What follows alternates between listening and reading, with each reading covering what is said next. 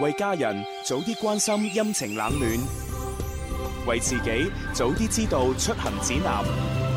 氣象九九三，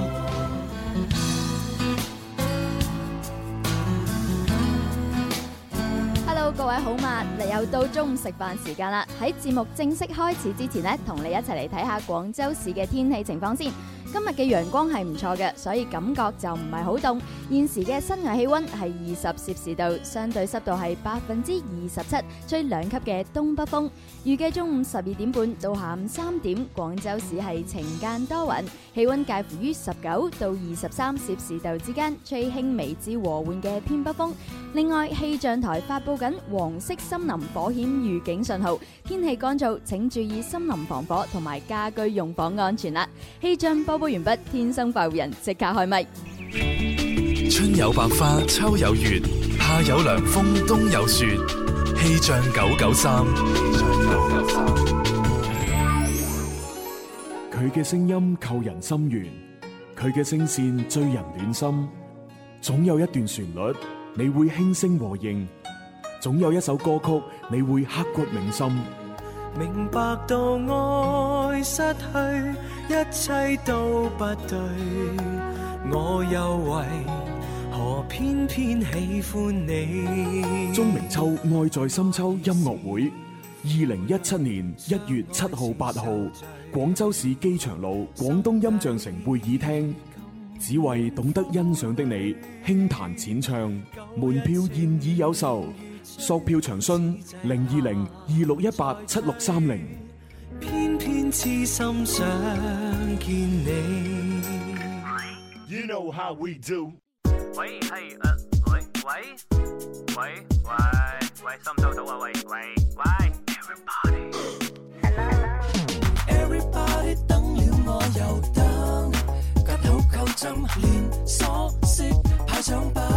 喂喂喂，正到問，禮手攞晒成棟禮品，點夠分？不要緊，其實我哋仲有天生快活人。喂喂哦，有做節目啦啊！咁啊，今日去到星期四噶啦喎，而家係星期四就不知不覺啊，唉，真係唔知點算啊！ 係啊， 就星期四咯，因為冇啊，因為星期四咧，對於誒好多誒即係上班族嚟講咧，啊就再工作多一日咧就可以休息啊嘛。係啊，但係又到小周末啦。咁啊，但係對於我哋嚟講咧，其實咧就永遠都係無休止地工作嚇，係都唔知幾時有得休。係啊咁永遠而且今個星期六咧，我哋有一件盛事，冇係錯啦。咁啊，其實冇得休咧，我都好開心啊，嘅。點解咧？嚇，因為咧音樂先鋒榜嘅呢個咁大件事，一年一度嗯嚇，咁參與其中係好光榮啊！音樂先鋒榜年度頒獎典禮就喺今個星期六晚黑七點半舉行啦嘛。係廣州體育館啊，冇錯，咁啊，不過我同阿蕭公子咧就會誒先拔頭籌咧，就係誒嘅叫做呢個咩啊誒先鋒，啊前哨戰，我哋要探探路先。冇錯啦出。去 因為我哋晏晝嘅三點到五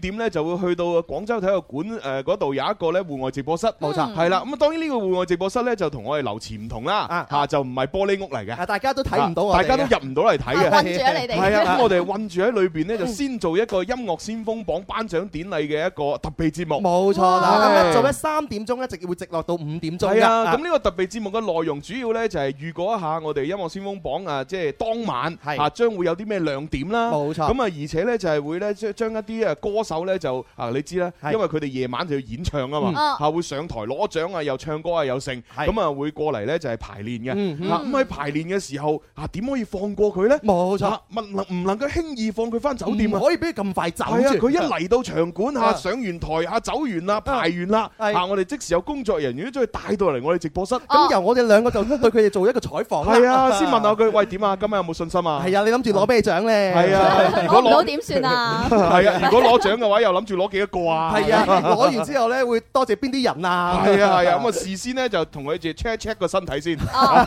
點樣法咧 check check body 係啊，咁啊 check 完之後咧，就夜晚咧就應該七點半咧就開 show 啊。冇錯啦係。咁啊，所以咧各位朋友要密切期待。係啊，咁啊要聽我哋呢一個誒三點到五點嘅特備節目咧，仲有一個好大嘅原因啊，有咩原因啊？啊，我哋已經咧就向上頭申請。哦誒，申請下係啦，有四張嘅 V V V I P 門飛。 ？V V V，將會喺我哋三點到五點嘅節目送出。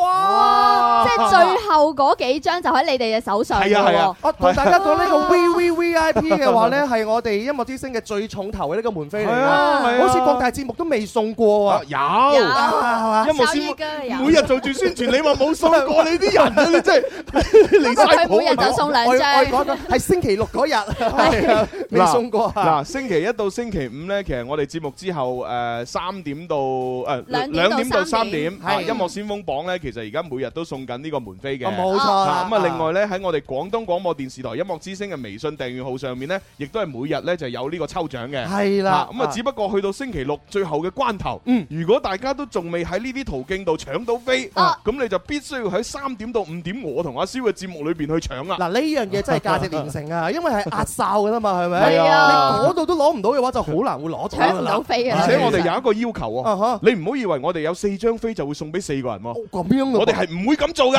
哦，你會一次過送俾一個人嘅，我哋只會送俾兩個人，每日獨得兩張門票，係啊係啊。哇係啊，所以得兩個名額啊，係係真係唔知點算。所以嗰日話俾大家知，一定要黐住我哋誒 FM 九九三，冇係啊錯，係千啊祈唔好走開啦，因為你一中咗獎，馬上就要過嚟攞，先過嚟睇㗎咯。係係啊啊，最後幾個鐘㗎啦嘛，係啊，咁啊，所以咧，但係大家密切期待啦。係啦啊哎呀咁啊，真係今日節目嘅安排咧，我哋快活人裏邊咧就會有 Yes or No 題啦，嚇，跟住咧有第二、第三 part 好耐冇玩過嘅情牽一 線啦。咁啊，終於嚟啦！當然咧真係好係耐啊會歡迎大家咧發你哋嘅情感話題上嚟嘅。冇錯。係啦，微博嘅朋友咧可以搜索「天生快活人」啦，加關注之後嘅話咧留言你嘅情感內容。係啊，而微信嘅朋友可以喺添加好友嗰一欄搜索「天生快活人」，有個 tick 嘅咧，關注之後直接發文字 OK 啦。好，呢個時候馬上開始。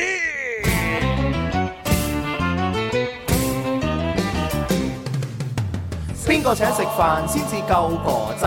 打通個電話請你答問題，柴米油鹽而家就樣樣貴，但係我埋單，你有乜問題？A B C D，諗清楚先至話我知。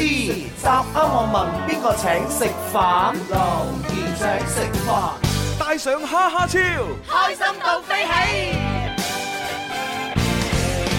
好啦，咁啊，開通熱線電話八三八四二九七一。八三八四二九八一，我哋朋友打零二零，嗯，咁啊，當然啦，除咗參與遊戲之外呢，其實啊睇我哋節目同埋聽我哋節目好多方式嘅，係冇錯啊咁啊嚟現場又得啦，嗯咁啊通過收音機嘅 FM 頻道又得啦，係咁啊然之後呢，亦都可以呢，就係上到新浪微博呢，我哋啊天生發育人嘅誒號同埋朱紅嘅 DJ 朱紅嘅號，啊冇錯啊都發咗幾條 link 出嚟。係啦，啊咁啊！呢啲 link 咧就包括有呢個荔枝直播嘅一個正面嘅誒，即係全全景世界嘅係嘅啊呢個咁嘅視頻直播， 冇錯咁啊又有咧就係小弟嘅呢個側面嘅呢個視頻直特播寫。我話側係啦邊近距離特寫，跟住仲有一個咧，就係為咗有啲朋友咧，就係覺得係我哋唔夠靚仔，係唔啊，想睇你哋嘅唔樣，想睇我 樣，係都得嘅，齋聽聲。有個齋聽聲嘅音頻直 播，冇錯，哇！真 真係係我數下手指咧，我哋呢個直播嘅方法嘅話咧，起碼最少有四種啦，已經層出。哇不好窮犀利係啊，你你真係諗下真係好少噶嘛。係啊，我哋睇下幾時咧，即係等當呢個 VR 技術咧越嚟越發達嘅時候嗯，啊係成熟啦，冇錯我哋搞個三百六十度全景直播咁冇樣錯，戴住 VR 眼鏡聽我哋天生快活人做節目，就好似親臨其境一樣。係啊，你遲啲可以摸到我哋添啊！係啊，嗯你知啦，好多聽眾都係咁噶嘛，嗯哼係嘛？即係誒平時聽我哋節目嚇就聽啊朱紅係肥佬咁樣係冇錯嗯嚇咁啊嚟到現場嘅時候咧，佢話嚇，喂我估唔到原來你真係咁肥 噶喎，以為你講下嘅啫喎，平啊我時。想象唔到咁肥啊咁樣嚇。嗱我有 VR 係嘛，咁冇錯你知道我真係有幾肥，啊冇錯係 即，係因為 VR 佢最特別之處嘅話咧，除咗係正面睇，你仲可以周圍睇都得噶三 D 嘛。哎啦，係啊，佢三 D 佢噶嘛，係啊，佢上面睇又得，下邊睇又得，係嘛你耍住太極咁 睇啦。好好玩嘅呢樣嘢喎。真係好啦，咁啊接第一個電話啦。喂，你好，喂，你好，誒叫咩名？林仔啊，哦，嬸仔，你好啊嬸仔入場啦，一二三。林怡請食飯，我食飯你埋單，大腸蝦超。開心到飛起。 O K。我梗係覺得嬸仔咧，即係聽我哋節目之後咧，啊哈越嚟越醒目。唔知點解啊？ 把聲都好精神啊！而係家啊，就佢中題率嘅話係一一嚟嘢，一步一步比一步高啊。越嚟越犀利同，埋佢啲廣州話越嚟越準。係 啊呢樣嘢我發覺唔到 喎，呢樣嘢哎沈你真係啊！哎好啦，嗱，嬸仔，誒呃問一個簡單啲嘅問題先啦，嚇，啊聲音可以喺真空嘅環境裏邊傳播，yes or no？No No sir， sir 係啱嘅。係啦，咁啊係人都知啦，讀初中嘅時候學物理都學過啦冇，錯聲音嘅傳播係必須有介質嘅。介質嘅意思就係啦，係介質一係就係誒空氣氣體、液哦體同埋固體固體啦。哦係啊，你冇呢啲嘅話，你就要靠無線電波啦。無線電波，係啊，即係等於你上到太空嗰啲人，有太空人咧着咗一件咁嘅宇航服，係啊，誒張宇航。張宇 航，宇航服係啊，佢佢起發個明嘅。佢話起個名就係為咗想以後做宇航員啦，哦係啊。誒誒以佢嘅年紀咧，冇乜機會啦。係啊，嗱，咁咧就係上到去咧，佢着住太誒呢個宇航服咧，就裏邊咧就係咪有個話筒要講嘢，哦，係啊，係啊，係啊，咪係同啊。其他人聯繫，咁咪啊要通過無線電咯。哦，嗰種嘅溝通方式就係用無線電嘅。係啊，係啊。哦，明白如。果連無線電波都冇嘅話咧，佢哋講嘢咧就係大大大家聽唔到。聽聽唔唔到。到啊，係啊好讀奇怪啊信先得原來喺水下邊，因為誒水都可以傳播嘅介質嚟㗎係嘛，啊係係咪啊？，所以你你你去嚇啲魚啊！呃嚇！你去到海灘嗰度哦係嘛，就未水未落去，嗯然之後見到有條魚游過就，你做乜要嚇人哋？咁條魚就會呃游走咗。好無辜啊，啲 魚。啲魚真係慘 啊！魚就話：如果我識講嘢，我鬧翻你轉頭啊！哎我嚇返你啊。唔係啲魚都可以嚇你啊！嚇 佢，噗噗噗噗噗唔 你你確定魚係咁樣樣講嘢？好可愛 啊。係係喎，啲魚點樣出聲？係啊，魚點樣出聲啊？啊知喎誒海豚出聲啊，聽過黑痰咩？嚇海豚嗰啲係咁樣噶嘛？啲好高音㗎嘛。啊你呢個海豚肥咗頭啦！ 哦係好啦，咁啊嬸仔就答啱咗咯。恭喜你啊，嬸仔！誒啊咁啊，嬸仔你同阿小強溝通獎品啦啊，唔該晒。吓。好，拜拜。哎呀，其實佢講唔該晒，我應該祝佢生活愉快，點解咁樣啊？押韻嘛，唔該晒。 祝你生活愉快，啊 拜拜。咁拜拜。幾押韻啊！而家都而家都興押韻啊！真係你喺你喺古代嘅話，你絕對係呢個對聯對王嘅，知唔知哦啊，？ 懟穿 牆 啊！文精明 我又諗諗起阿谷德超同阿周星馳吓，噴血係啊嗰喺一幕嗰啊個咩《唐伯虎點秋香》裏邊啊，吓，就係咩佢佢叫懟穿牆啊嘛冇。錯啦，系啊，跟住阿周星馳係叫做咩迷途小羔羊，冇錯，未請教，教上教，係哇，係啊未教而先請，先請而而先後教教， 啊，再請我就教。 跟住哇個對聯之精辟啊！邊邊個對聯啊？啊我唔記得咗添個，對聯咧嗱啊誒個對聯我唔講得嘅，啊係嘛？但係我可以將個意思講翻出哦，嚟。好啊，你係語啦文其長啊！佢誒上聯咧就係啊全家人一齊去剷開啲泥咧，就種一棵樹。我記得啦，我記得，我記得。係啊，咁就濃縮為誒誒誒誒誒就七個字。係啦啊啊！但係我就唔講得嘅，係啦，佢每一句都唔講得喎。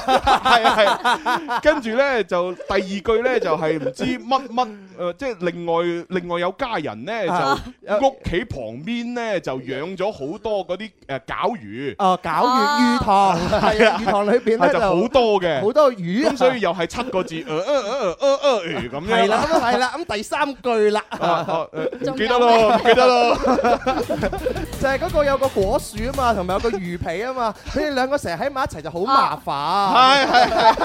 所以咩點辦咧？就為咗叫屋企嘅媽媽嘅話，你哋親自下廚 啦。哇真係好熟啊，啲台詞。係啊，嗱，雖然我哋咁樣講咧，大家唔發覺有啲咩咁精辟，係嚇你大家自己去睇，冇錯睇翻個原文咧，你就覺得，誒咁樣啊，係啦嚇，九三年嘅電影嚟㗎。 係咩？係係啊廿幾年啦，已經係。哦，好好好啊，咁啊，跟住下一個電話入場啦，喂，你好，喂，你好，哦，叫什麼名字？小劉，哦，小劉， Hello 你好準備入場啦，一二三，你以前出分，我食飯你去埋單，大水哈哈笑。日日蝦蝦笑。黐線都咁嘅喎，你。會真係啊唉帶上蝦超，日日蝦笑，啊，精辟啊！哎係啊，哇，小劉成日玩我哋，係咯係啊係嘛？首先用普通話啊，跟住轉粵語，咪等我哋咧嚟一個措手不及。係係啊係啊，好，既然係咁，我問條難啲 嘅。難啲 嘅，等又等佢措手不及啊，。这个题目真的很难啊。怎麼樣？啊啊，因为呢，我如果不看答案的话，我也不知道這樣子哎啊。这个是这样的哈、法国著名画家莫奈是印象派代表人物之一。Yes or no？ Yes sir 定 No sir 啊，小劉哇，呢、個吓、啊法國著名畫家莫奈都係哦好多人識嘅其實。係印象派代表人物之一。哇！嗯莫內我記得之前有個莫內展嘅，係係啊啊係係啊啊，但佢係咪印象派嘅代表之一咧？係啊，同埋佢係咪法國呢？誒係喎， 法國、美國與英國啊，唱首歌定一經啊！黐啊黎思敏嘅呢個黐 係好啦，小劉，請你回答。呃誒，俾啲 tips 啦。俾 tips， tips 咪就係陳啟泰百萬富翁五十五十咯。一係 yes sir，一係 no sir， Yes sir, no sir，你請講。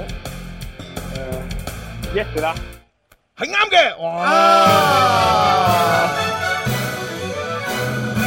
阿啊小劉，喂，睇嚟你運氣唔錯喎。係咯，幾好係啊，啊，你近排啲氣息幾好，嚇係啊嚇咁啊建議你咧多啲做下運動，嗯係啦，增強氣息。啊哦哦可以嘅喎，係咯。係啊，只要一個人嘅氣息好咧，哇，啲錢咧就源源不絕咁過嚟。誒真係嘅，嗯氣息好唔好咧？睇都睇到係啊，嘅。成個人嘅精氣神唔一樣㗎。啊係咪容光煥發？ 但係你發唔到達嘅喎，咁點樣解嘅咩？嘅？哦啊因為財多身子弱，哦，係喎， 即係嗰啲錢嚟到咁上下咧嚇，你你就停㗎啦。係嘛啊！？如果你想啲錢繼續嚟嘅話咧，你就越嚟越虛弱。唉你俾啲身邊嘅人嘛，例如我哋啊，係啊係係啊啊係係啊啊！主要你最近係咪財比較多啲咧？ 我啲財都俾晒出去啦， 俾晒都係咁樣樣咯喎，前幾日先撳咗幾幾，係嘛？哎呀，我想做哎呀朱紅裏邊嘅出去啊！我係出 去，唉，好了，咁啊，小劉，恭喜你，呃，跟小強溝通一下怎么拿奖品。我送给那个现场观众，看没有那上头的。哦，啊有沒有山頭的朋友？山頭今日冇汕頭嘅聽眾喎。係啊没有，就是潮汕地区的都可以吧？啊咩咩啊咩咩？潮汕地區都 OK 係哦，咪？潮汕地佢中意區散頭，啊， 話仲有潮州咁啊。哦，好啦，咁我哋就等有潮汕嘅觀眾嚟到現場就送俾佢啦。多謝你啊，小劉咁熱心啊！係啦，那就這樣啦，拜拜。拜。拜。拜拜。好，咁啊，跟住下一位入場啦。咦，揸緊時間得翻兩分鐘。喂，你好，你好，係叫咩名？阿紅，哦，紅姐，你好，係 紅姐入場啊，一二三。林怡請食飯，，我食飯你埋單，大上蝦超，霧霾即刻燒，哇，好嘢！正能量啊！哇，霧霾即刻燒喎。係。啊，幾好啊！哇！誒即係霧霾一燒咧，我就諗起加拿大啦。加加拿大，因為聽講加拿大咧，聽朱紅講嘅話咧，空氣好好啊，係啊嗯哇！即係一一一打開同門，即係當然室內咧，因為又有又有暖氣又成咧。啊係啊，其實我唔係好中意喺室內。係嗯啊，但係一打開道門，一行到出室外，哇哇索一索， ！Yeah！ 唉真係啊， 哇！真係天空海闊，我共 你，再領略人生的美， 雲外看，身心趣。哇！真係好清啊！啲空氣。一句説話總結就係成個男人翻晒嚟，啊，係啊，即係好似等於我即係做個比喻啦，就係話誒，你斟兩杯清水。清水啊，然之後咧喺誒誒其中一杯裏邊咧就加一滴墨汁，啊哈，係啦，加滴墨汁撈勻佢。係嗯 咁啊，嗰一杯水咧就雖然咧佢唔會黑色，係但係就要稍為混濁啊少少。冇錯啦，誒啊咁所以咧誒嗰杯水咧其實就係好似廣州咁啦。哦哦，係啦，咁啊另外一杯冇加嘢嘅，就好似加拿大咁。哦純天然無添加，係咪哇！一飲落去，啊唉，爽啊！係係係係， 希望有朝一日咧，廣州都好似加拿大嘅空氣咁好。嗯，咁啊要靠我哋嘅科技進步，同埋係靠我哋所有誒人民嘅呢個環保意識增強。啊冇錯啦。真所係啊以阿紅呢一個嘅霧霾即刻燒嘅話，真係好勵志㗎。係嗯嚟至啊到呢，我哋要去廣告啦。啊咁就玩唔玩？ 玩唔玩唔玩嗱，啊我哋咧就先誒先去咗廣告，好然之後喺廣告時間裏邊咧就同阿阿紅咧就玩埋佢咁。冇錯。啦，阿係紅啊希望你加油啦，噃。咁啊，同埋預告咧，我哋第二 part、第三 part 都係有情牽一線啊！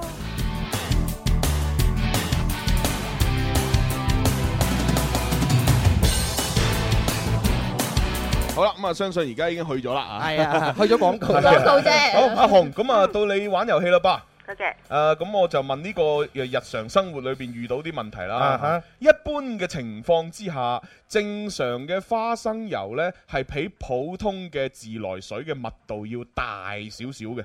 Yes or no？有啊啊，其實呢，即係如果我簡化呢條題呢，就係咁問嚇。嗯，花生油嘅密度比水要大。Yes or no？誒，哎清晰啊，係清晰啊嗯你唔你做知 à? no sir 啊咩咩啊話？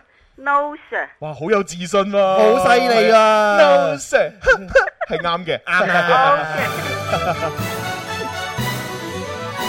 係啊，嗱，即係咧，如果我係將呢條題目咧嚇問到好誒，即係好正式啊啊。一般情況下，嗯正常嘅花生油比普普通嘅自來水密度要大嗱，咁。你一咁問我哋就劣啦。啊，佢啊誒死啦！哇，誒哦哎好似好難咁好喎。多關鍵字喺裏邊係喎。哇！即係以前考試嗰啲題目喎。係啊，有正常情況，有係啊一般情況下。係啊，咁有咩一個標準大氣壓壓嗯嚇 咁樣係啊。係啊咁啊，如果我簡化為啊花生油密度大過水啊嚇，咁啊跟住佢就呢啲邊難到我？ ，no sir，成日煮即食麵噶嘛，啊咪就阿阿紅你係咪真係識嘅咧？係咯。咁梗係識啦，即係油同水啫嘛，係嘛？係啊，係啊，油同水咁啊，肯定係油嘅密度就輕過水啦。就浮喺水面嘅一般。因為阿紅你煮餸你都知啊咧，油係浮喺上嗯面噶嘛，係唔嘛係？啦，唔煮餸都知啦，係嘛？阿 啊紅犀利喎，係啊，喂阿紅啊，查實你有冇自己試下自落廚嘅咧吓？梗係有啦。真係有㗎啊！你最拿手嘅小菜係乜嘢？係 啊，講唔出啲，佢講唔出啊兩個原因，一係太少，一係太多。 即係佢話我最拿手咪就係誒就就係番蒸茄炒蛋。我覺得番茄炒蛋咧呢個難㗎係每一個學煮餸嘅人嘅話咧，第一道要學嘅菜嚟嘅喎，好奇怪喎。 唔係，不過要要煮得好，其實都難嘅。啊咁樣㗎啊因為畢竟咧，佢嗰 啲誒番茄咧，你買翻嚟，你你事先唔知道個番茄係偏酸定偏甜。係係啊，咁所以喺炒嘅時候咧，你要落糖嘅份量落幾多咧？哇，呢個好講究。嗯哦咁樣㗎係啊係啊，另外咧，哦嗰個番茄嘅酸度咧，有有如果唔同嘅話咧，佢對嗰隻蛋嘅影響都大嘅。哦，咁我哋點樣知道番茄酸度？真係靠經驗㗎啊咯喎。唔使嘅，哦你可以先食一啖先啊生食一啖 先，切一嚿切一嚿，嗯啱啱啱呢係啊隻咁幾好喎。你大概計算到，哦，原來呢個番茄嘅酸度大概有三咁啊，係嘛？ 係啊啊好犀利 啊係！阿紅啊，係咪咁樣煮番茄炒蛋㗎？係 唔係，同埋咧，我我我誒，我聽人講咧個秘笈咧就係話番茄同埋個蛋你要分開煮。番哦咁樣哦係啊係啊即係係個啊蛋咧你就先係好似炒滑蛋咁炒咗先啊，哦然之後咧就再煮個個番茄，啊然之後個番茄即係佢會出水噶嘛，啊啊係啦，出咗一啲水啦，你先至再落翻啲蛋落去再兜。哦，再一齊撈。係啊，咁樣煮先好食 㗎。哦，咁樣樣啊，哎，終於領教咗啦。係啊好啦，咁啊，多謝晒我哋阿紅姐啊，咁啊，誒同阿小強溝通下獎品啦，我恭哋喜要誒去一去誒第二 part 嘅內容啊啦，yeah。 Music FM，Hey Hey，Music FM，我嘅最愛是只電台 Music FM。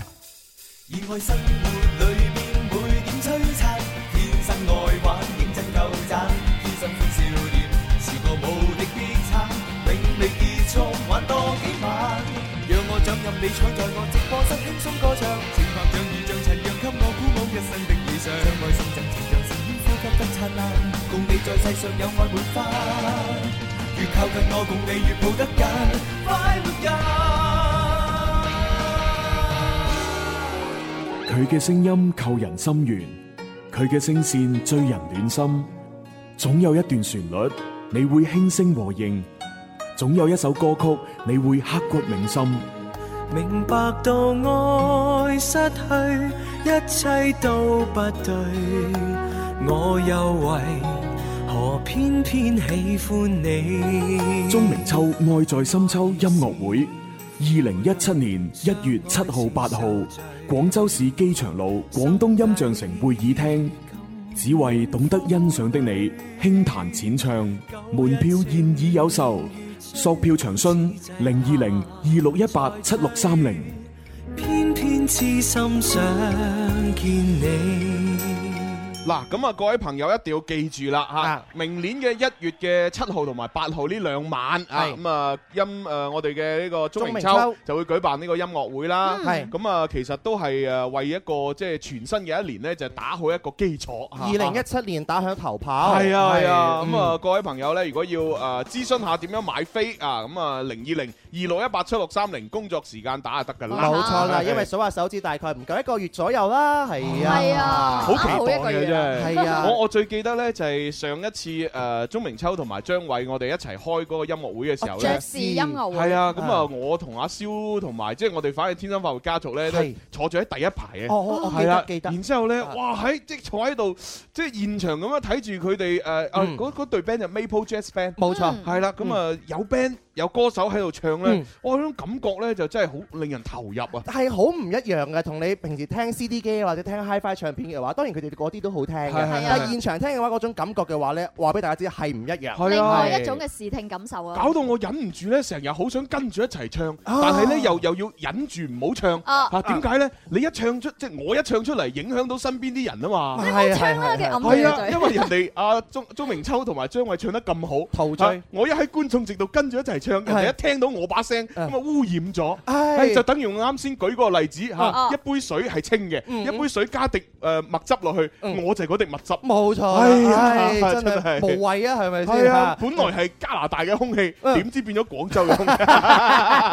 又唔係咁講啊廣州空氣都好嘅，我唔係喎，廣州空氣真係唔好喎。嗱， 好唔好咧？朱紅佢自己咧就話做人版，去加拿大咧就成個男人翻晒嚟。 有啊一佢話一翻到廣州咧，一機場一落機咧就成個人謝晒啊！ 唔係，所以其實我點解要咁樣？其實我唔係詆毀廣州，啊哈係其其實佛山即係我嘅家鄉都一樣係咁樣，啊哈啊嚇啲空氣都係唔好，嚇只不過我不斷咁樣講出嚟話俾大家聽，喂，我哋空氣真係唔好啊，係想大家即係環保意識好啲嗯啊，啊，冇錯，係啊，有個真係意識喺度，因為咪環保唔係就話誒大嘅人要做噶嘛，係啊每一個人都要做噶。係啊，係啦。好啦，咁啊講咗咁耐咧， 我哋啊準備又要開始情意一線啦。係哇，啊好耐未有呢個環節。 係啊，今日好似有啲好棘手嘅情感話題喎。係啊，咁啊，我哋喺郵箱裏邊咧就收到封女仔嘅信啦。嗯咁啊叫小嘉嘅個女仔就話咩好急好急咁樣嚇，急咩咧嚇咁我又叫佢，哎誒，不如你去洗手間先啦。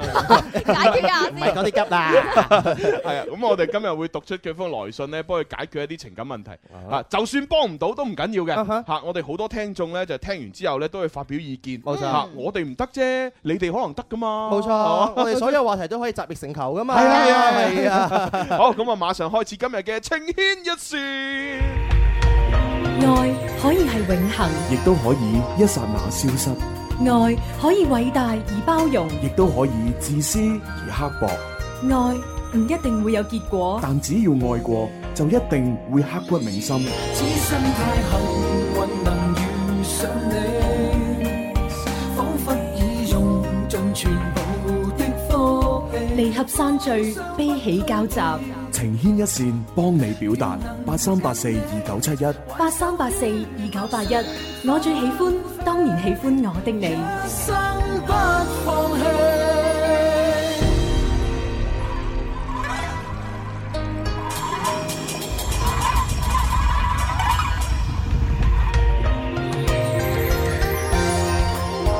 啊，對於情牽一線呢，有啲生疏啦。 情意一線，因為話都好耐冇做過啦。 係啊係啊係啊！咁啊，各位朋友呢，就除咗可以寫信俾我哋啦，除咗可以啊報名啊參加之外嗯呢，亦都可以就喺微博、微信呢，直接將你哋嘅誒想講嘅情話，又或者遇到嘅情感問題呢，就係發俾我哋嘅。嗯係啦，微博咧都係搜索天生快育人咧留言啦。啊，微信都係一樣嘅啫。嗯，好，咁呢個時候不如就先搞下啲留言先啦。哦好 啊留係言嘅啊，朋友簡單啲啊嘛，由淺入深係 係啊係啊咪？唔好一下子食啲咁複雜嘅。係啊，好嗱呢位幸福的靈醫呢，就先同我哋牽線。點呢係啊，佢話各位主持人啊，天氣乾燥，飲多啲水。哦，多謝你。啊，特 別係小豬同志啊，即係我啦。啊啊，咁啊，琴日咧聽到你咳咳咳咳咳啊，有啲咁嘅事 係咩咳，？其其實我唔係琴日嘅，我成日都咳嘅。 啊 因因為咧，我平時咧比較少飲自己啲蜂蜜。唉係啊，啲蜂蜜全部賣晒俾你哋，或者送係嘛晒俾或者聽眾送咗俾你哋，咁我自己唔捨得飲。係啊，係啊因為飲一支係少一支啊嘛，係係啊咯，最近比較唉搶手嚇。 真係係啊飲誒冬天飲蜂蜜比較補啊，係咪？誒，其實咧一年四季飲都補㗎。哦，冬天就特別滋潤啦 冬天就滋潤啲咯。係啊，所以成日飲蜂蜜你係冇錯㗎啦。係啊係啊早上起身有一杯排毒養 顏，咁啊夜晚有一杯咧，誒養顏美容。瞓好 啲啦 係好啦，咁啊又睇下下一位啊。嗯，呢、個男仔啊叫鄧誒、呃叫阿恒嘅，佢就話嗯咧，我喺廣州打拼咗五年啦，換咗不下三間公司哇，但係一直咧都揾唔到一個適合自己嘅地方，哦有一種鬱鬱不得志嘅感覺。加上咧最近同女朋友啱啱分手，哦哎呦，好慘喎！係啊，佢就雙重打擊。係咯，屋漏偏逢連夜雨。係啊， 所以佢好想拋開一切啊，去其他城市重新嚟過，嗯所以就想問各位主持人咁樣好唔好咧？啊咁樣係啊啊，重新嚟過佢已經人生嘅低谷啊，即係離開呢個傷心地啊！喺第二個地 方再發展。唉誒，因為其實嗱嗱聽佢咁講呢，因為佢話已經誒即係打咗三份工，係咁嗯但係都仲未揾到自己即係最最適合嘅位置。係咁，我覺得就如果你真係想換一個新嘅城市，換一個新嘅環境嗯嘅話呢，真未嘗不可。嗯哼嗯咁但係你去到新嘅城市，一個新嘅開始嘅時候呢，你就應該要誒呃戒掉以前嗰種習慣。係嚇，即係你唔好再好似以前咁，可能係三分鐘熱度。啱哦，你你真係誒、呃就算就算你即時投入嘅嗰一份工作，你自己覺得可能唔係好適合或者唔係好中意，嗯嗯係你都先忍一忍，忍一忍，先留長啲時間先，留長啲，嗯係啊，留長少少時間，即係靜觀其變，唔好再好似以前咁衝動，係嘛？可能打工哦三個月，啊喂走啊嗯嚇，或者誒呢份工一年，係唔開心，走啦啊下一份工頂籠兩年又走咁樣，其實呢，就即係咁樣落去呢，其實你冇一個積累。係你永遠都係重新開始，重新開始。係嗯啊，我我建議你真係揾一份工，你真係試一試。誒、留耐少少，嗯可能耐少少呢，你會發覺，咦喂，其實慢慢做下做下都適應到啊，係做下做下，甚至乎可以升升埋店長嚇、啊即係可能即係一路升一路升，哎哎，去到有一個位置，你突然間覺得，咦，我而家收入又唔錯，係啊又有經驗，啊手下仲有一班僆添，係 咯，哇！誒誒做到呢樣嘢，咪就係人生嘅一種成就咯。係啊係啊，試下沉住氣耐少少啊，係啊，因為佢五年嚟講咧，換咗三間公司咧，個密度都比較大。係啊好大啊係真啊，係同埋佢覺得話，誒換個環境可能會有自己另外一片天地咧。其實咧，如果你咁樣諗，當然係有佢好嘅一面啦。但係如果你唔總結你自己嘅人生過往點解會失敗嘅話咧嗯，要第二個地方一樣都係唔成功嘅。都係一樣遇到同樣嘅問題嘅係啊，嗯黎耀祥咧，佢離開三色台之後嘅話咧，點去啊過好多電視台啊、電影啊嗰度打拼嗯咗，跟住後來佢咪又翻翻嚟三色台啊，同係啊阿志雲一齊講個志雲飯局噶嘛嗯。佢講嗰句説話，志雲就問佢啦：你如果咁多地方又翻返嚟 TVB，感覺係點啊？呢個世 界，黎耀祥講咗一句説話，咩啊好應景咩啊嘅，天下烏鴉一向黑啊，係啊，係啊，就係咁樣樣講。 當你人生有一定嘅經歷啊，同埋積累嘅話，你發覺嗯，其實度度差唔多。係啊，即係每每每個地方總有佢自己嘅一啲特殊嘅問題，啊係嘛？令你適應唔到，你咪克服咯。冇錯啦 好，咁啊下一位啦誒喎。哎呢個都係男仔喎，佢就話啊我中意咗一個女仔，前期咧都幾好㗎，覺得大家都有感覺。嗯呢幾日本來準備表白㗎啦，哦但係佢突然間突然間變得好冷淡喎嗯，我個表白仲有冇希望啊？誒 唔可以話冇，又唔可以話有嘅。誒誒啊前期好好，準備表白，突然冷淡，因為因為你你而家只係一即係你你自己嘅感受，啊你係唔知道呢個女仔發生咗咩事，嗯你又唔知道呢個女仔佢嘅經歷啊，佢而家嘅誒即係誒情感狀況如何。冇錯，咁好難講喎。係啊因為相處得好唔代表佢之前冇男朋友㗎喎。係啦，啊係咪先？字裏行間，我覺得呢個女呢個男仔識呢個女仔時間唔長都啊，唔夠了解佢。所以你咪唔了解佢點解佢會突 然間冷淡咯。咁既然係咁，不如唔好表白住 啦，啊你了解清楚先誒啦。我都覺得 係 㗎，你起碼都係嚇，等佢唔好咁冷淡嘅時候再即傾啊係嘛。打誒打有準備嘅仗，啱係啦，嗯唔好患得患失咁樣。係啊，咁成成功率會大啲啊。嗯好下一位。呢個小嬌佢就話佢係微信留言嘅，佢話、我同我男朋友一一齊有一年幾啦，嗯之前呢諗住今年年底就結婚噶啦，但係呢而家又話冇錢唔結，明年再算。咦咁有時候呢，我就成日發脾氣，但係呢，佢每次都唔理我嘅喎，哦無論我點樣發脾氣，佢都唔出聲。哦有時候真係覺得好攰好攰啊，成日都覺得佢唔夠在乎我，我應該點算啊？佢覺得發脾氣好攰，好攰。係啊，發脾氣梗係攰啦。 啊誒，其實我咁睇嘅，即係。至於即係你話你自己不斷發脾氣，嗯誒對方都唔出聲唔理你，嚇啊咁樣就好似唔夠在乎你，啊哈啊係嘛？咁可能真係咁，哈啊但係你又換位思考喎。如果真係一個男人，佢可能佢真係唔想同你嘈咧，係啊哦咁唔通你喺度發脾氣嘅時候，佢又同你嘈埋一份啊？咩啊？我先唔係 咁啊！我唔係好似你講嘅咁啊！我不知幾好啊！咁就同你嗌咩？哦，你同我嗌好 嘢，有交嗌啦，好 玩啊啦，打下嘴仔。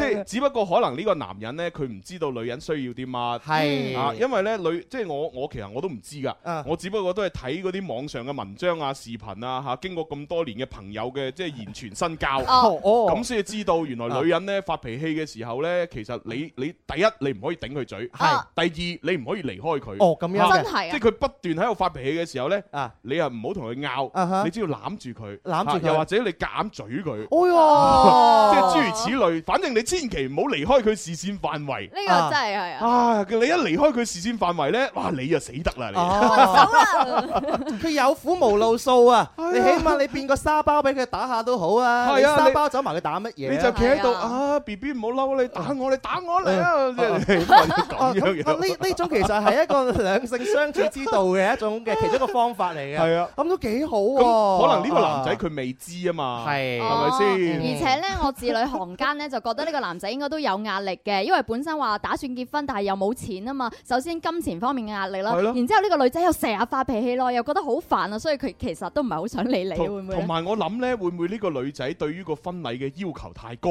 嗯啊男仔即係覺得應付唔到嗯係啊，佢話嗱，我咧就要有誒，就成成間酒酒店咧又要有晒玫瑰花啦，啊係嘛？然之後咧，我嗰啲件婚紗咧都唔使好貴嘅，大概十萬蚊就得㗎係啦。啊有啲鑽石喺上面就 O K 噶啦。係 啊係啊係啊。嚇，你想租啊？諗你都唔好諗啊！係啊，一世人一次個噃。 我仲要自己設計添啊！係啊係啊，即係會唔會係要咁樣咧？起碼啊擺二三十圍啊，咁樣嗰啲咁少嚇兩三百圍啊！兩三百圍係啊請晒啲親戚嚟都錯唔晒喎。啊嗱，啲親戚要請啦，係係嘛？跟住啲誒領導要請啦啊，嚇，跟住所有同事要請啦，嚇，以前啲同學又要請晒啦，係啦，係啊， 哇，係 咁咁樣請嘅真係係啊，喺外！喺喺外國啲親戚又要飛過嚟啦，哇要買埋機票俾係買埋佢哋啊？機票 所以我知道好多八零後、九零後嘅人點解會唔選擇結婚啊 太大係啊壓力啦因為你結婚搞場婚禮係一個好大嘅門檻啦。係啊人生好多嘅積蓄一下子又用晒喺萬嗰度。係啊所以真係比較慘。最緊要咧，其實兩個人一齊咧，互相體諒下，嗯大家都有大家嘅苦處，係咪？冇錯男嘅因為經濟嗰方面可能有壓力，係咪？嗯女嘅話可能年齡方面咧又俾人逼得太緊。咁又係啊 溝通多啲就少啲拗撬嗱啦。，啊如如果有一種情況出現，嚇個女嘅有好多錢，係咁啊解 決晒啦，係咪先？啊，又係喎嗱，如果呢個發留言上嚟嘅女仔，佢本來已經好有錢啦，係啦，咁啊所有嘅錢都唔係問題啦啊，哈使乜要個男人出啫？嗱，我自己出晒。咪就係， 唉，十萬蚊嗰你啲你。只要你只要同我準時結婚就得啦。係啊到準時出現。啊好霸氣啊哇！呢啲女仔去邊度揾啊？個老公都驚咗佢啊！呢啲我哋細細個寫童年夢想嘅內容，啊 哇！你細個咁衰嘅，諗得真係長遠啊你都唔係啊！呢位朋友係咪仲有叫啊問好問好都係一個女仔嚟㗎，佢話哦我男朋友比我大十年啦，會唔知道我哋喺埋一齊呢會唔會有結果呢？年齡係咪問題呢？會唔會比我大太多啊唔？係年齡其實真係唔係問題嘅嗯哼，只不過咧代溝係問題。 嘛，即係話，即係其實咧，你同我誒男朋友相差十年嘅時間咧，係即係誒其實得唔得係睇你哋兩個溝唔溝通到啫。嗯冇錯，三觀一唔一係啊樣？嗱，我舉個成功嘅例子，咪就係陳豪啦。陳豪，陳豪同陳欣薇嘅年齡就係相差十年。哦，十年係人啊，啊佢嗱哋而係。啊家佢哋幾幸福嚇，生咗兩個小朋友。係陳欣薇仲耐唔耐出嚟拍下啲 B B 廣告添？係啊，又賺奶粉錢，咁唔咁係啊，啊同我哋一齊啊做下啲啊活動係啊，係嘛？咁你話相差十年嚇幾成功？陳豪同陳欣薇。所以年齡真係唔係一個問題嚟啊係啊嘅。咁但係呢，即係好多誒相差十年嘅男女呢，即係最大問題就可能佢溝通唔到。嗯溝通唔嗯到，啊因為人哋講話三年就係一個代溝啊係嘛，啊，係你有咪？就三點幾個溝喎。係啊，三年係不可逾越嘅鴻溝咁樣啊係咪。所所以最緊要咧就係嗰個男嗰個即係佢老啲啊嘛，佢要與時俱進，冇錯嗯啊，多啲接受新生嘅事物啊，同埋了解下啲年輕人喺度玩緊啲乜嘢。冇錯啊，咁同埋你太太玩緊啲乜嘢？係啊，咁嗰個女仔咧又要即係多啲了解成年人嘅世界，係 啦，啊係咪先？即係多多啲體諒下成年人嘅世界係嘛唔係唔係，即係多啲體驗老年人嘅世界，啊老年人嘅世界係 啦係啦係啊啊即係體諒啲咯，係啊同埋大家思維模式肯定會有啲唔同嘅，係啊咁都係要忍讓啊、包容啊呢啲不可少嘅。冇錯，我哋今日讀咗幾個問題嘅話呢佢哋有一個好重要嘅問題就係佢哋唔識點樣去體諒對方，係啊多啲體諒嘅話就少咗好多拗撬㗎啦。啊咁啊，所以咧送呢首歌俾大家聽下，嚟自陳曉東嘅《心的接觸》。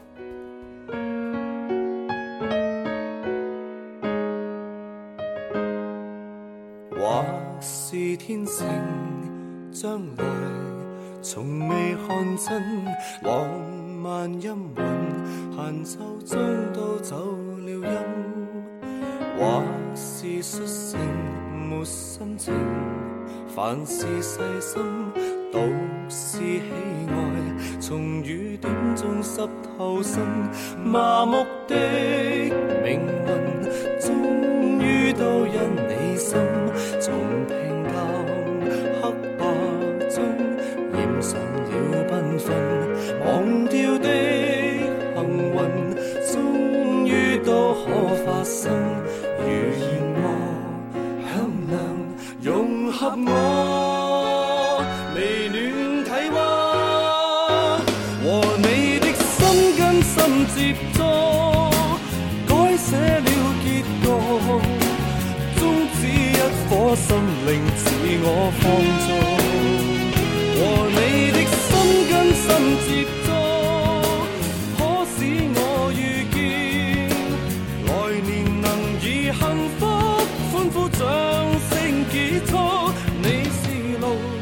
唯一我的觀眾，我寂寞面容，熱戀中難以自控。即係事隔十幾廿年，呢首歌都仲係咁好聽，好好聽啊！點辦啊？係啊，心的接觸啊，就係係啊兒時的偶像陳曉東，而家都是 我的偶像係啊係啊啊！都咁好啊，聽所以我好興奮呢，就係喺我哋嘅呢個誒十二月嘅十號晚上，活泉有氧隱形面膜音樂先鋒榜二零一六年度頒獎典禮上邊，陳曉東會出現。哇！所以如果有飛嘅朋友，絕對係咧件好好好幸福嘅事嚟㗎。係啊，係嗯啊，咁啊，同埋咧，即係陳曉東出嚟咧，就都唔係淨係話唱歌咁簡單嘅，係即係都係會有一啲創意嘅演出。哦嗱，好咁似樣我哋之前咪提過啊，許志安啦、李克勤咧，都要將自己嘅經典金曲咧，就係重新啊編曲串燒。嗯跟住黃祖藍嘅話，仲會整一個嘅個人棟篤笑棟篤啊，係啊係啊，咁啊，今次陳曉東咧就會帶嚟嘅呢個經典金曲就係啊《心有獨鍾》。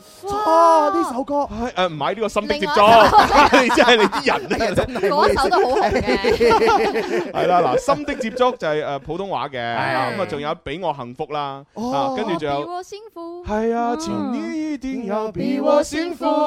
嗯福。係啦，就係呢 首啦，係啦，咁啊當然誒仲可能會有其他嘅經典歌都會帶俾大家嘅啊哇！絕對我哋一個好難忘嘅回憶嚟㗎。係啊係啊哇係爽啊爽啊正係 啦！記住今個星期六晚啊七點半啊係啊音樂先係啊鋒榜頒獎典禮就。係我哋嘅廣州體育館裏邊舉行。冇錯咁啊，如果係大家要了解詳情嘅話，同埋要即係聽到現場嘅實況呢，其實都有嘅。係，因為到時我哋啊會誒音樂之聲會做直播啦。係啊咁啊，另外呢，我哋亦都會係攜手好多個即係網絡直播嘅平台。冇錯係啦，咁啊，到時大家呢，用手機啊、用電腦啊，咁啊，只要登錄呢啲平台上邊都可以睇到現場嘅視頻嘅。冇錯啊啦，好多朋友成日話想誒最後機會想攞飛嘅話咧，孫小藝咧誒兩點到三點呢個音樂先鋒榜嘅節目咧，每日都會送飛嘅。嗯，係 好啦，咁啊，跟住落嚟就真係要讀信啦。啊，咁啊，因為個女仔寫過嚟，咁啊，寶寶你分享下呢封信喎。好啊，嚇冇問題，好而家即刻嚟啦，好好係好咪？係係係。各位天生快活一家人主持人，你哋好啊！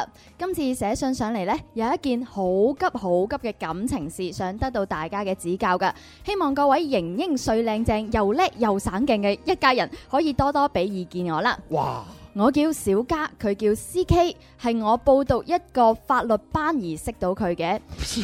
唔係唔係 唔係最最主要我知佢笑乜嘢啊哦？C K 啊，知唔知道啊？因為因為你你本來講 C K 我都想笑噶啦係，啊你仲要係報讀一個法律學習班而識嘅喎，咁你男親女愛裏邊啊嗰個律師樓裏邊嗰個老細咪就叫 C K，係律師樓咪就叫 C K 律師樓啊咯。飾演嘅演員咪就係蕭亮，咪就係啦，離婚九百 九十九，只要 999八九十九。誒黑風高殺蟲嘅，係黑旋風忍者威文除害，唔使用劍㗎，用黑旋風就得啊！ 哇真係好犀利。為妙為肖啊！真係大家先抽離出嚟先，啊好呢個 OK C K 唔係嗰個 C K 哦，嘅，即係一個女仔叫咩名話？叫小嘉。哦，小嘉，跟住嗯識咗個男仔叫 C K，啊冇錯，好繼咁續。佢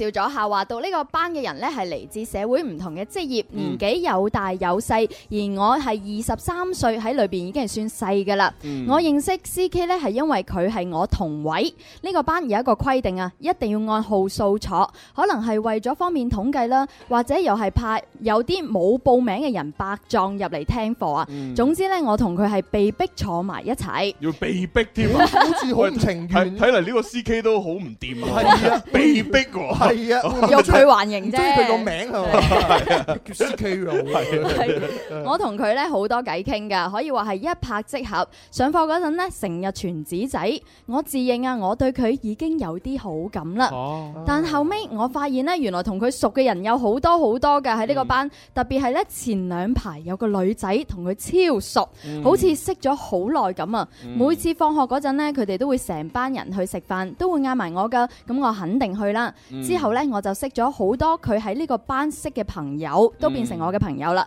我同呢個女仔仲特別好傾添啊！嗯但係咧，又從來冇傳出過佢同呢個女仔有除咗朋友之外嘅關係喎，更加咧冇聽講過關於佢有冇女朋友呢件事。咁、嗯我就心諗啊，我應該有機會啦。哇，好天真啊！呢個女仔。咁總是美好的嗯幻真想，真係啊好傻啊！嗯嗯嗱，第一傻喺邊呢？第一就係哇，呢個年代仲喺度傳紙仔，嚇咩年代啊？係咁當懷舊啊然嘛當然都係可能係因為阿 C K 呢，其實佢係可能上咗年紀啊，啊即係佢佢細 C K 細個讀書嘅時候就係傳紙仔嚇，所以就感染到呢個廿三歲嘅女仔都同佢一齊嘅傳紙幾仔生。命噶， 坐埋一齊仲傳紙仔， 我喺度係咪懷疑，我懷疑 C K 有四廿三歲。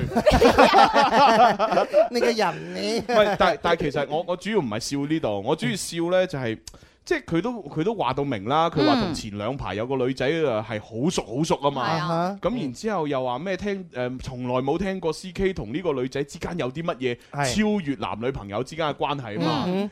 喂，咁然之後有冇誒聽到其他朋友提過話 C K 係係係係有女朋友？係啊咁然之後就單純地認為自己有機會。係哇真係好天真啊。咁呢種嘅自信咧，麻木嘅自信咧，唔知係一件好事定唔好事啊咁啊繼續聽落去聽係係咁呢，佢阿小嘉就話有一次佢發咗一條朋友圈，話好想睇一部電影，發呢條朋友圈嘅係 C K，嗯話冇人陪，咁我見到就即刻私聊佢話誒，其實咧呢部戲我都好想睇嘅，可惜都揾唔到人陪咯。嗯咁當時呢，我好緊張啊，我緊張嘅唔係佢會拒絕我，而係怕佢會嗌埋其他人一齊去啊。哦結果佢冇嗌啊，梗係冇啦，繼續繼續繼續最後呢，我哋兩個人一齊睇咗部電影，又食埋飯，過程相當順利，而且言行之間仲有啲曖昧添。哇，咁主動喎個女仔，唉，唔繼係續因為繼互相續。主動嘅啫，啊唉係因咩為啫？擺明個女，唉，係好啦好 啦，嗯繼嗯因為咧，續。大家都住得比較近，所以偶然咧都會單獨約出嚟食飯噶。嗯我哋傾咗好多，無論係關於人生定係感情，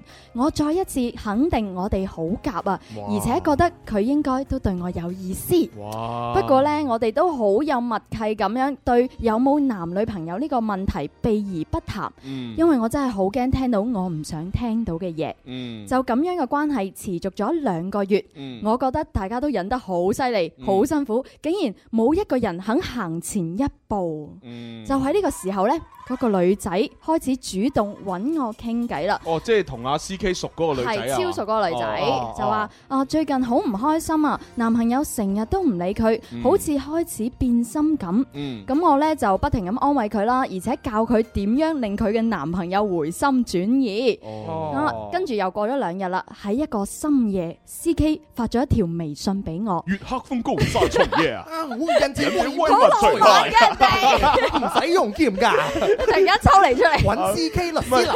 咁咁佢 C K 哦係咁噶嘛？係啊 嗱，不如咁啦，嗱，因為而家咧就準備去廣告啦。係嚇，究竟阿 C K 發嗰條朋友圈出嚟係咩內容呢？大家不如一齊估一估係咩內容啊？係啊係啊係啊！哦哦，唔係係 C K 發微信俾誒阿阿阿啊啊小小嘉嘉。私聊嚟嘅，嗯哦，私聊嚟嘅，私聊嚟㗎咁究竟阿 C K 同阿小嘉講咩咧？會唔會真係發俾佢聽？月黑風高殺蟲夜，啊用啲為民除害，唔使用劍 㗎啊用一刀就得㗎啦。黑旋風救世威，黑旋風的的狗狗仔仔，救 唔好意思啊，香港腳發作，我福建啦，我福建皮膚噴射劑，對香港個腳有拗，係 真係弊啊！好啦，咁啊，究竟即係事態發展係點咧？吓，司機同埋阿小嘉同埋嗰個前兩排嘅女仔，誒，會有啲咩感情上面嘅糾葛？係啊咁我哋轉頭再聽啊！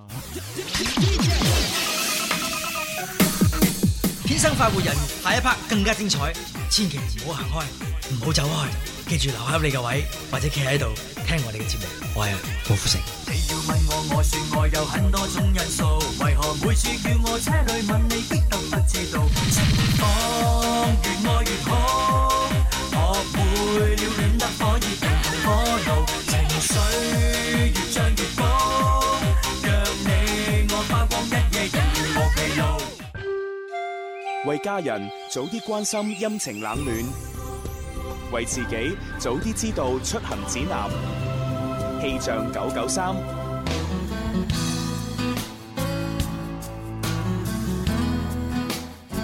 時間嚟到下午一點半，一齊嚟關注廣州市嘅天氣預報。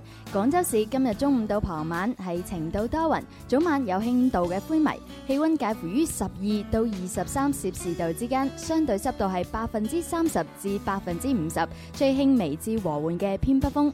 提醒下大家，呢幾日晝夜温差比較大，早晚嘅氣温比較低，各位朋友一定要記得適時添減衣物啦。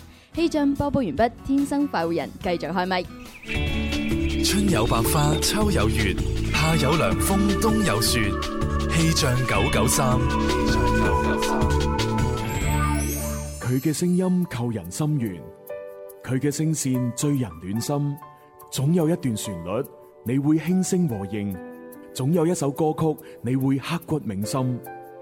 鐘明秋愛在深秋音樂會，二零一七年一月七號、八號，廣州市機場路廣東音像城會議廳，只為懂得欣賞的你輕彈淺唱。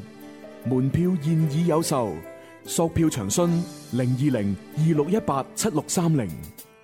快活的好處，聽說有個慶典真有意思，也說到這次會有很多音樂給力灌注。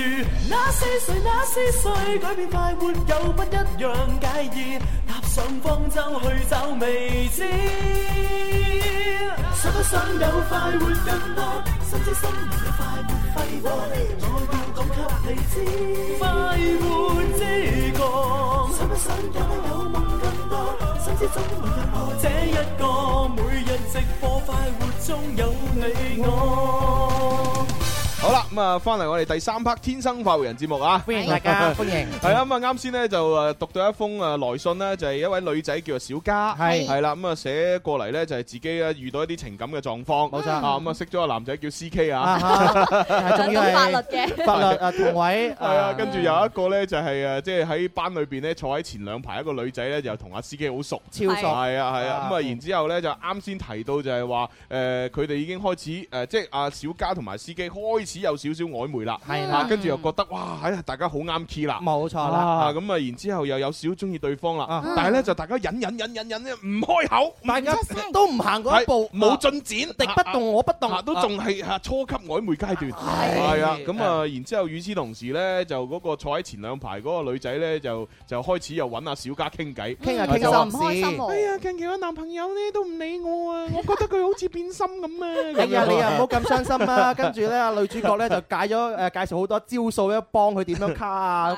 箍翻個男朋友。 係啊係 À. 啊，咁然之後好啦，事情發展到呢一度咧，阿 C K 咧就有一晚 啊，月黑風高殺蟲夜啊， 係啊，咁咧就發咗一條微信咧，就俾嗰個小嘉，係啊咁嗯啊，究竟係講咗咩內容咧？講咩內容咧啱先去廣告係啦未讀到，係啊而家要睇翻啦，嗯再續前緣係啦再續前緣，哎阿係 C K 咧就發咗一條微信俾我，呢一條微信就話我中意你，吓哦咁直接啊！係啊哇呢個司機真係衰啊！但係未完啊嘅跟住喎。呢當時咧我興奮到唔知道點覆啊，就喺我準備回覆佢嘅時候，嗯又收到一句話， 哦，但係我要同你講一件事。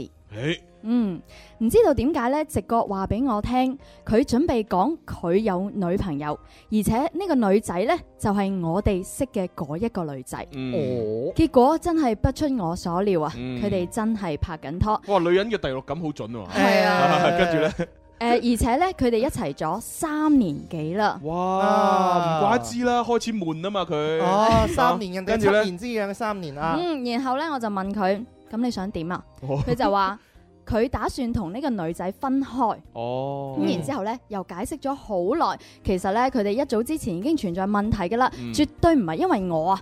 又話就算我唔出現，一樣佢哋都係會分開嘅誒啫。啲男人都係咁講㗎啦，你信佢係嘛？信佢一成雙目失明啊！好，繼續啊，繼續啊，繼續啊。果然啊，過咗兩日之 後，呢、個女仔就打電話嗯俾我，一邊喊一邊喺度講話同男朋友分咗手，哦然之後話呢個男男人好衰好衰啊！哦咁我就完全唔知道覆佢啲咩好啦，嗯只係不斷咁安慰佢，叫佢唔好傷心。嗯我就完全唔知道點面對佢哦啊！佢仲想約我出嚟，話要我陪佢添啊！咁我哦，即係個女，即係嗰個女嗰個女仔話哦想約我出嚟，要陪佢，哦係啊。哦咁然之後我就話啊，我唔得閒啊，就推咗。嗯啊之後又收到 CK 嘅再一次表白，嗯佢就話希望我哋可以俾一次機會大家，嗯即係就起埋一齊啦。哦咁佢就想問啦，各位親愛嘅主持人，我真係唔知道點樣選擇啊！哦我應唔應該同 CK 一齊呢？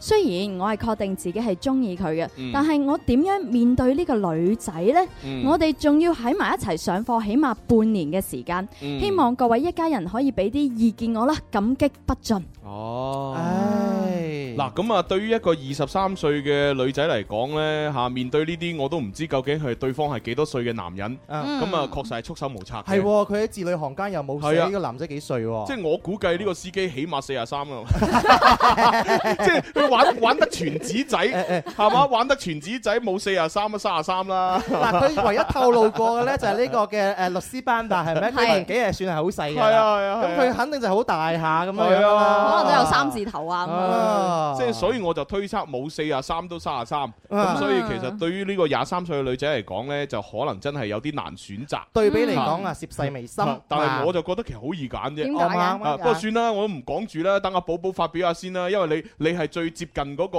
誒女仔嘅年齡嘛。係咩？係啊。咁樣㗎。係啊，你哦你細嗰個女仔少少嘛，係啊嘛 咁又 係細幾年係啊，啦。咁如果係你咧，如果係你咁，你點點算咧？我可能啊，但係我啲方法好幼稚喎哦點樣講下先啦就會咧，我會選擇同呢個男人一齊嘅。哦哦跟住咁呢然之後會瞞住呢個女仔，瞞得幾時就幾時咯。哦係啊，但係驚㗎，每日上課好驚佢突然間行 過嚟，然之後唔知同我做啲咩咁樣樣。哦，唔係呢個都唔未嘗唔係一個方法嘅，即係可能其實喺你呢個年齡層，你覺得呢個係最好嘅解決方法，係啊係啊，都都可以試下嘅。跟住個心行咯係咯係咯係啊係咯。咁阿蕭咧，阿蕭你雖然就比呢個女仔 大少少，但係幾個月咁。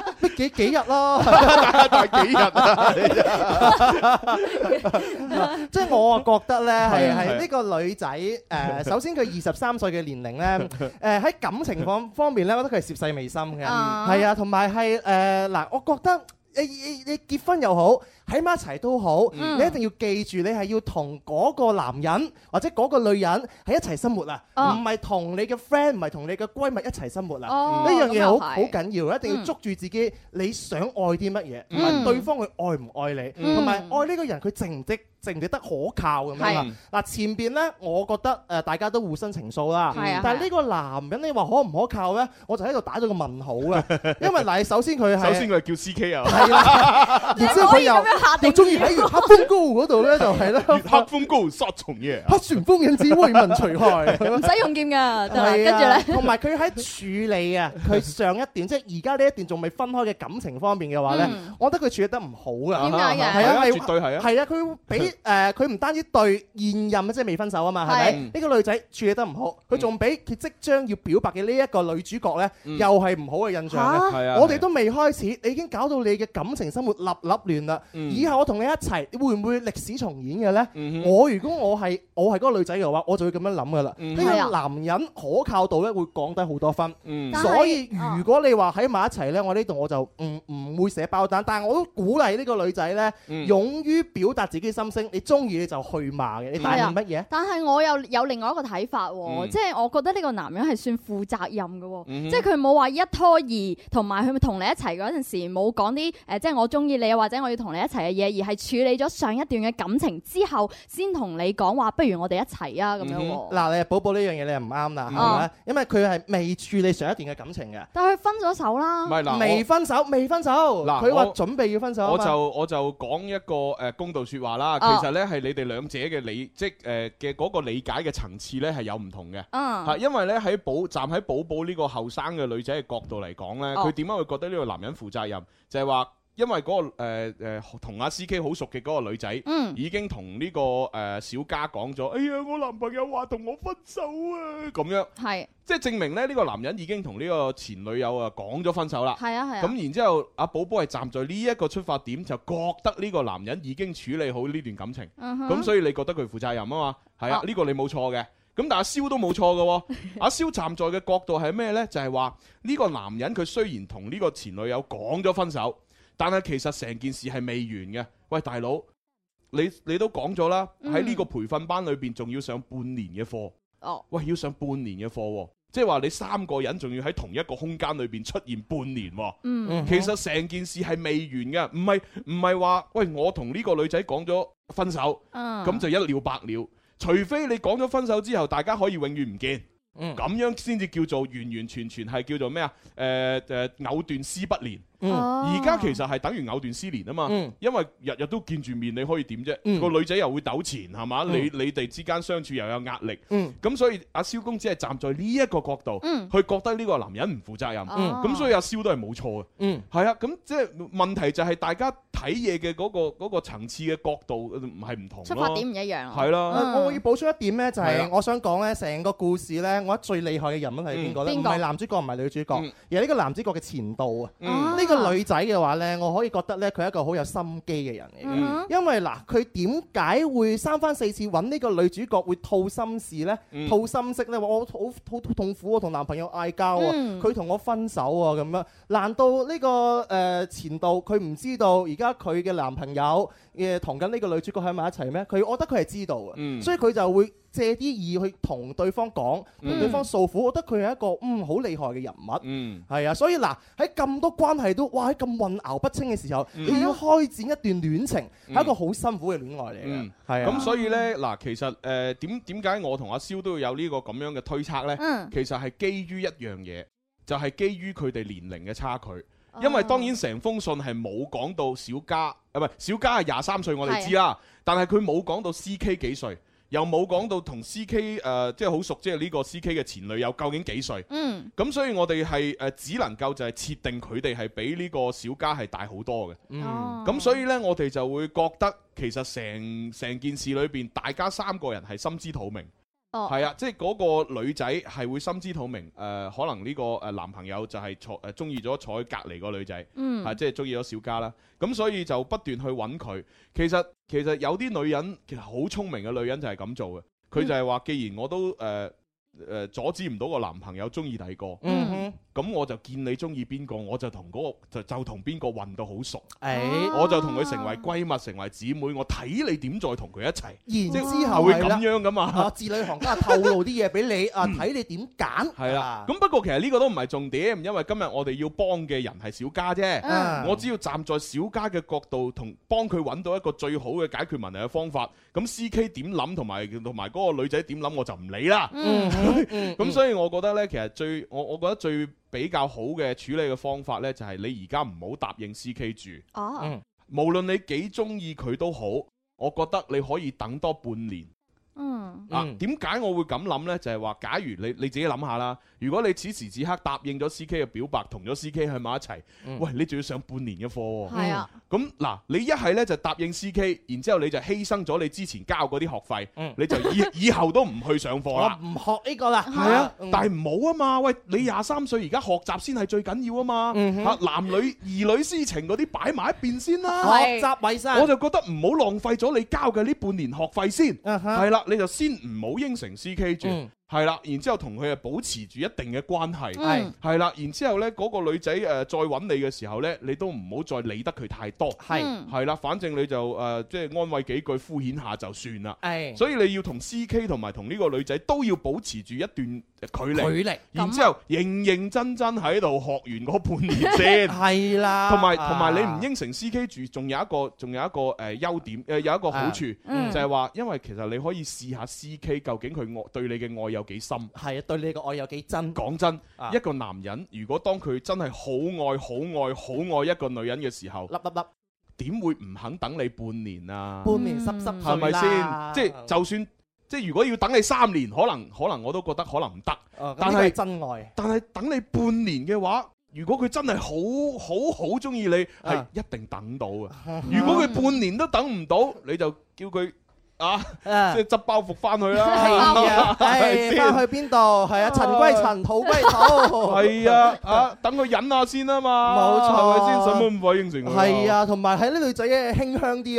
啊，哇！而而家你一表白，我就應承你，你當我咩啊？係咪先？你個前女友仲坐喺前邊喎，咪就係咯仲你篤眼篤鼻喎。係啊，你即係你當我咩啊？當我哋女人係乜嘢啊？ 哦係啊。啊啊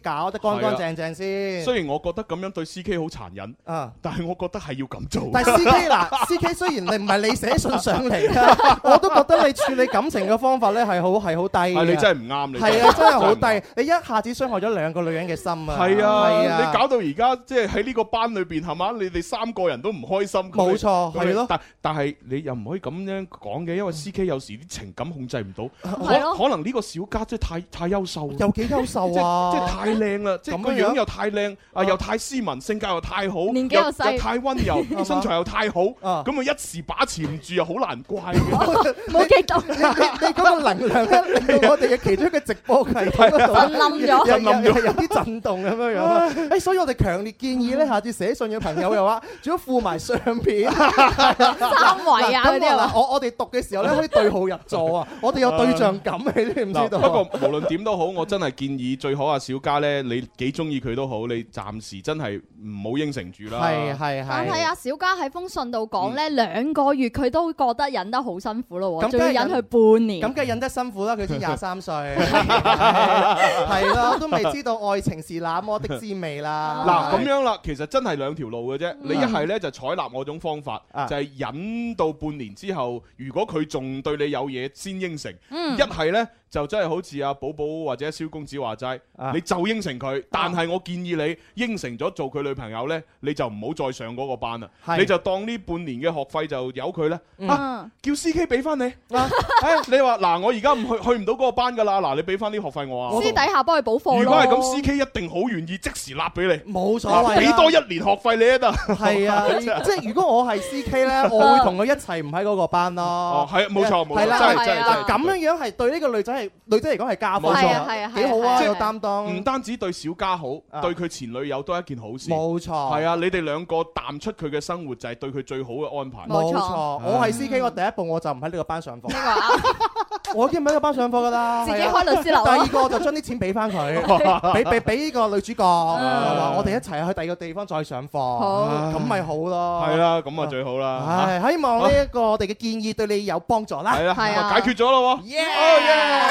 好咁啊！既然係解決咗喺咁開心嘅時間呢，我哋就要同大家分享嗰啲演出啊。好啊係嘛有咩演出啊？吓？就係呢個 Flamingo 啊舞蹈團準備喺一月嘅六號同埋七號喺廣州大劇院同大家見面啦。咁大家都知道啦，呢、個舞蹈係嚟自西班牙嘅，發源於吉卜賽嘅文化，集舞蹈、歌唱、樂器於一體嘅藝術啦。咁吉卜賽人呢係居無定所、天真爛漫，仲有深刻嘅愛恨情仇添啊！佢哋嘅舞蹈係於沉靜與奔放一體，嗯咁、男子嘅舞蹈咧就強勁有力，節奏清晰；咁女子咧就呃婀娜多姿，極富誘惑啊！咁男女舞者若即若離，但係互相之間又有着深刻嘅感情噶，所以你一定要去現場先可以親身咁感受呢一種感係覺。咁啊！現場呢就係廣州大劇院。如果我想買票，應該係訂票先係。三八三九二三個八，或者係三八三九二三個六。哦，好啦，明白明白晒啦。咁啊，跟住落嚟呢，就仲有少少時間呢，我哋會同大家分享一篇呢情感文章，啊，呢個情感文章幾得意個名啊。係啊，嗯叫做《愛的格調》。格哦調，係啦我哋有格調。咁啊，當然啦，其實我又唔係百分之百咧認同呢篇文章裏邊嘅觀點，係，只不過我覺得其實都喺某程度上係寫得有道理，係，咁所以呢，就今日會同大家分享之後，咁啊大家覺得如果係對自己有幫助嘅，嗯啊咁你就可以記低佢。如果你啊有唔同嘅觀點嘅，有留言同我哋一齊分享。係啦係係啦啊，愛的格調分享下啦。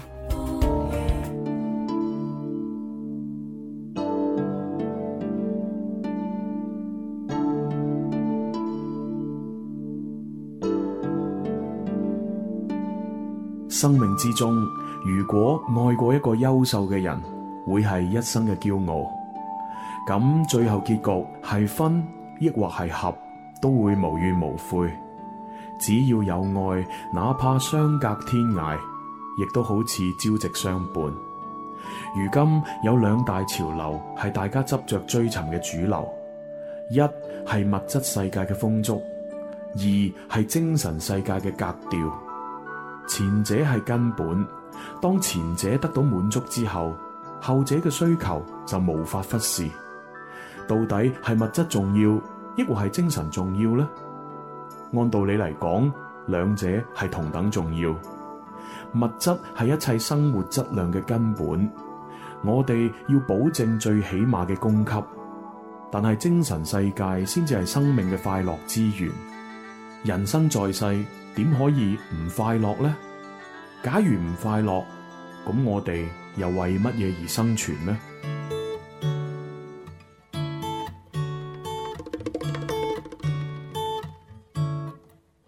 橫越高山跟赤土，假使相信到最後必可碰到。如若風景不算好，叫感覺來帶路。常在憧憬走最好，怎知戀上你到達過分程度？緣和份顛覆所有，感激我遇到。夢遇上，此刻有着回響，幾千百萬裏找到我倆，愉快身心素養，沒有事打敗仗。我深信是你，可跟我走到尾。再多歡笑痛悲，一起來細味。愛惜你，沒過期，不管生老病死，都一起。餘下這生，心不死。我哋熱愛藝術，例如音樂、文學、舞蹈，仲有愛情。愛情都係一門藝術。我哋中意嘅音樂、中意嘅作品、中意嘅歌劇，仲有我哋中意嘅人，都代表住我哋嘅格調。我哋唔係要做生命或者愛情嘅奴隸，我哋追求愛情係喺度追求一種超然嘅藝術，一種能夠令整個生命感到愉悅或者痛楚嘅藝術。當我哋為咗一段愛情而悲傷，為咗一個愛人而流眼淚嘅時候，我哋其實可以回顧一下過去，並檢討一下自己嘅品味。失去佢係幸運定係損失？不妨回頭再定奪一下。真係擁有咗佢，係唔係就代表你嘅精神世界達到最高格調呢？佢係唔係能夠完全達到你嘅要求呢？呢一點好重要。愛情係需要選擇嘅，愛人亦都需要選擇。唔知道各位有冇睇過武俠小說《天龍八部》呢？有嘅話，仲記唔記得阿紫同游坦之嘅故事啊？記得嘅話，可以一齊分析一下。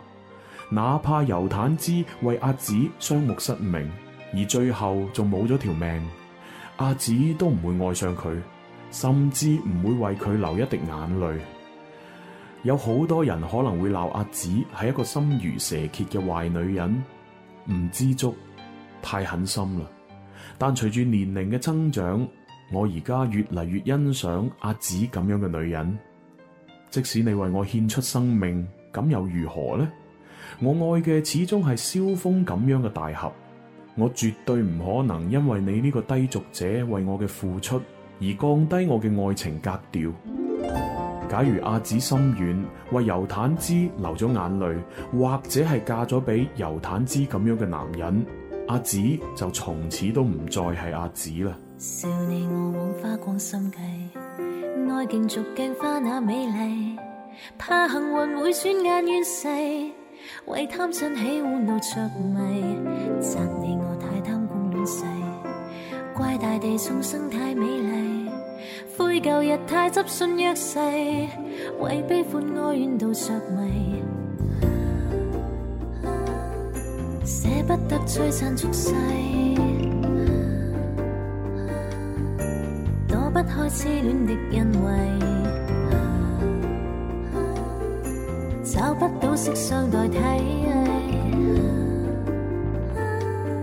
參一生參不透這條難題，吞風吻雨葬落日未曾彷徨，欺山趕海閃雪徑也未絕望，拈花把酒偏折殺世人情狂，憑這兩眼與百臂或千手不能防，天闊闊雪漫漫共誰同航，這沙滾滾水皺皺笑像浪蕩，貪歡一晌偏教那女兒情長埋藏。呢幾日我身邊有好多朋友為逝去嘅愛情、為離去嘅愛人而傷感。我哋可唔可以再權衡一下，佢到底係唔係真係值得你牽掛呢？我諗我哋唔可以太念舊啦。為咗提升自己嘅精神格調，做一個更現代、更自我、更出眾嘅人。我哋係唔係要順水推舟，將唔適合我哋嘅另一半抌咗佢呢？唔係每一個人都可以成為我哋愛嘅人，唔係每一種人都可以將就咁愛落去。青春太短暫，我哋唔能夠委屈自己，我哋一定要揾一個愛自己，並且亦都係自己所愛嘅優秀嘅男人或者女人，一路同行。卿卿我我幸運兒，天天春風得意，雙雙向往戀愛這大志。嘻嘻哈哈舊陣時，輕輕扣着尾指，我臉狹小小，你亦個子小小，發誓不生永誌。歲歲年年的飛奔，役役營營足印。當你走得遠遠，想不起初吻。斷線下沉的風箏，跟我飛過多少個小鎮？舊時路太遠，面前路卻太近，共誰落土生根？幾多可笑諾言被作廢了，幾多優美落下，記得多少？匆匆歲月，絲絲幼苗，失戀過太少，幾經波折，二人又再見了，幾多牽掛，二人說不出口，不緊要。不懂說話，只可以對你笑。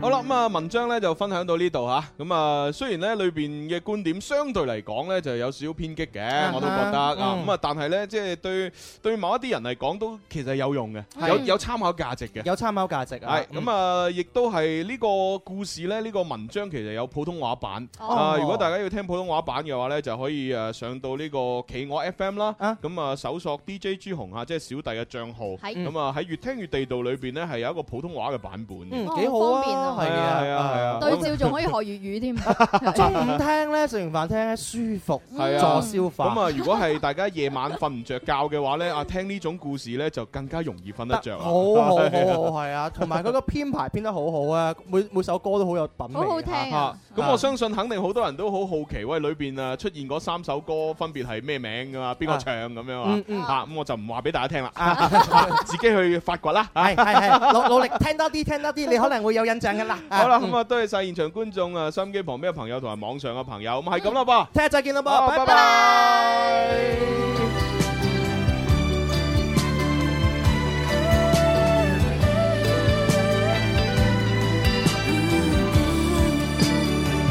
相親相愛舊時共你説笑，東奔西撲，現時太多紛擾，匆匆歲月，絲絲愛情戀不到破曉，幾經波折二人又再見了，天空海闊，二人見識分手都多了。花總會謝，一想你卻會笑。